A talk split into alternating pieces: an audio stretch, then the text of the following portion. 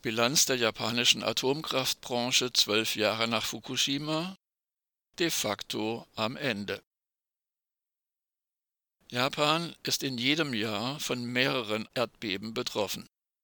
Am 11. März 2011 hatte ein Erdbeben der Stärke 9, dessen Epizentrum 160 Kilometer östlich der japanischen Küste lag, einen Tsunami ausgelöst, der über 22.000 Menschen den Tod brachte und dem AKW Fukushima Daiichi einen dreifachen Supergau verursachte. Trotz vielfältiger Bemühungen der japanischen Atomkraftbranche und der servilen Regierungen zeigt eine Bilanz, dass die Atomenergie in Japan zwölf Jahre danach de facto am Ende ist. In Japan waren vor dem 11. März 2011 54 Reaktoren in 17 Atomkraftwerken in Betrieb die etwa ein Drittel des Strombedarfs deckten. In den ersten Monaten nach der Reaktorkatastrophe waren sämtliche Atomkraftwerke abgeschaltet.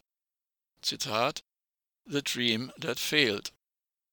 Zu Deutsch Der gescheiterte Traum, titelte das britische Magazin Economist weitsichtig im Jahr 2012.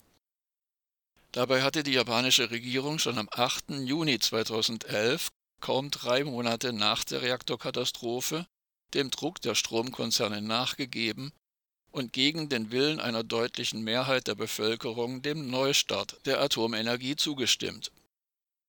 In dieser Zeit waren die ersten beiden Atomreaktoren von insgesamt 50, die noch funktionsfähig waren, wieder hochgefahren worden. Laut Japan Times hatte eine landesweite Umfrage ergeben, dass 59,5 Prozent der Befragten den Neustart der Reaktoren des AKW OI ablehnen und nur 26,7 Prozent das erneute Hochfahren befürworten. In den drei Monaten, als sämtliche japanischen Atomreaktoren abgeschaltet waren, hatte sich gezeigt, dass die japanische Stromversorgung keineswegs zusammenbricht, wie die Atomlobby immer gedroht hatte 27 Atomreaktoren wurden in den vergangenen zwölf Jahren endgültig stillgelegt, teils weil sie die weiterhin laxen Sicherheitsvorschriften nicht erfüllen konnten, teils wegen heftiger Proteste der lokalen Bevölkerung. Heute sind von den verbliebenen 33 Atomreaktoren nur 10 in Betrieb.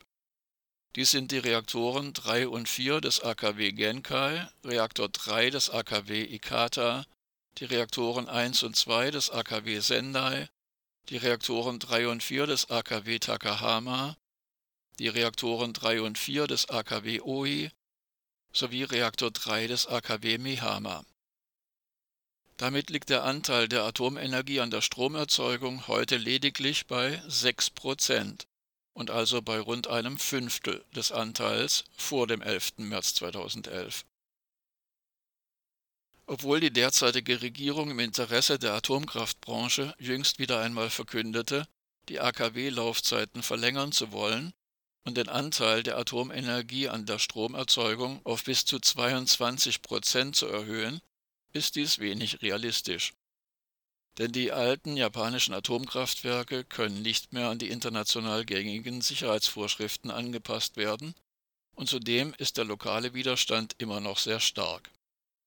Auch die Klagen von japanischen Atomkraftgegnerinnen und Gegnern vor Gericht sind häufig erfolgreich, wie eine Untersuchung der Technischen Universität München aufzeigt. Auf der anderen Seite wurde der Ausbau der erneuerbaren Energien in den vergangenen zwölf Jahren noch rigider als in Deutschland gebremst.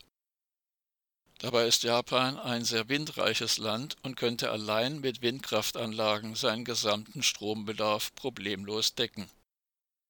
Auch hinsichtlich Solarenergie, Wasserkraft und Biogas ist Japan in einer komfortablen Situation, technisch betrachtet, nicht jedoch politisch.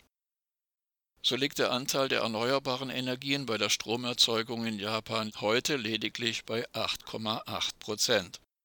Dies ist zwar mehr als die 6 Prozent der Atomenergie, aber 84,8 Prozent des Stroms stammt mittlerweile aus fossilen Energieträgern